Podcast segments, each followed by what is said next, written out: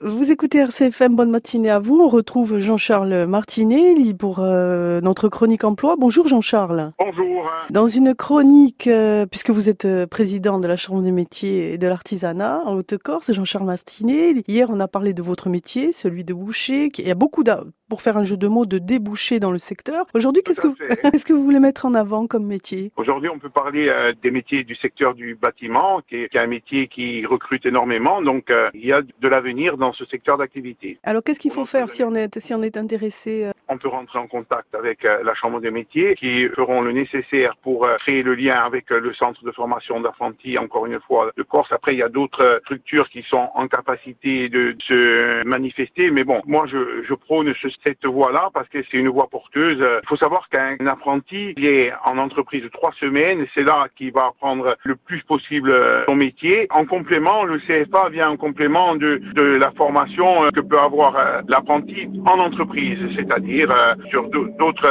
matières, et puis bien sûr les matières générales qui continueront, le français, l'anglais, les maths, la science, la techno, bien sûr, voilà. C'est un secteur où la demande est forte, où on pense que c'est un métier re revalorisant, parce que quand on voit un beau couvreur de l'ose, un beau tailleur de pierre, ou quelqu'un qui mure les pierres, je, je pense sincèrement que c'est un métier valorisant. Maintenant, il faut attirer notre jeunesse à ces métiers-là.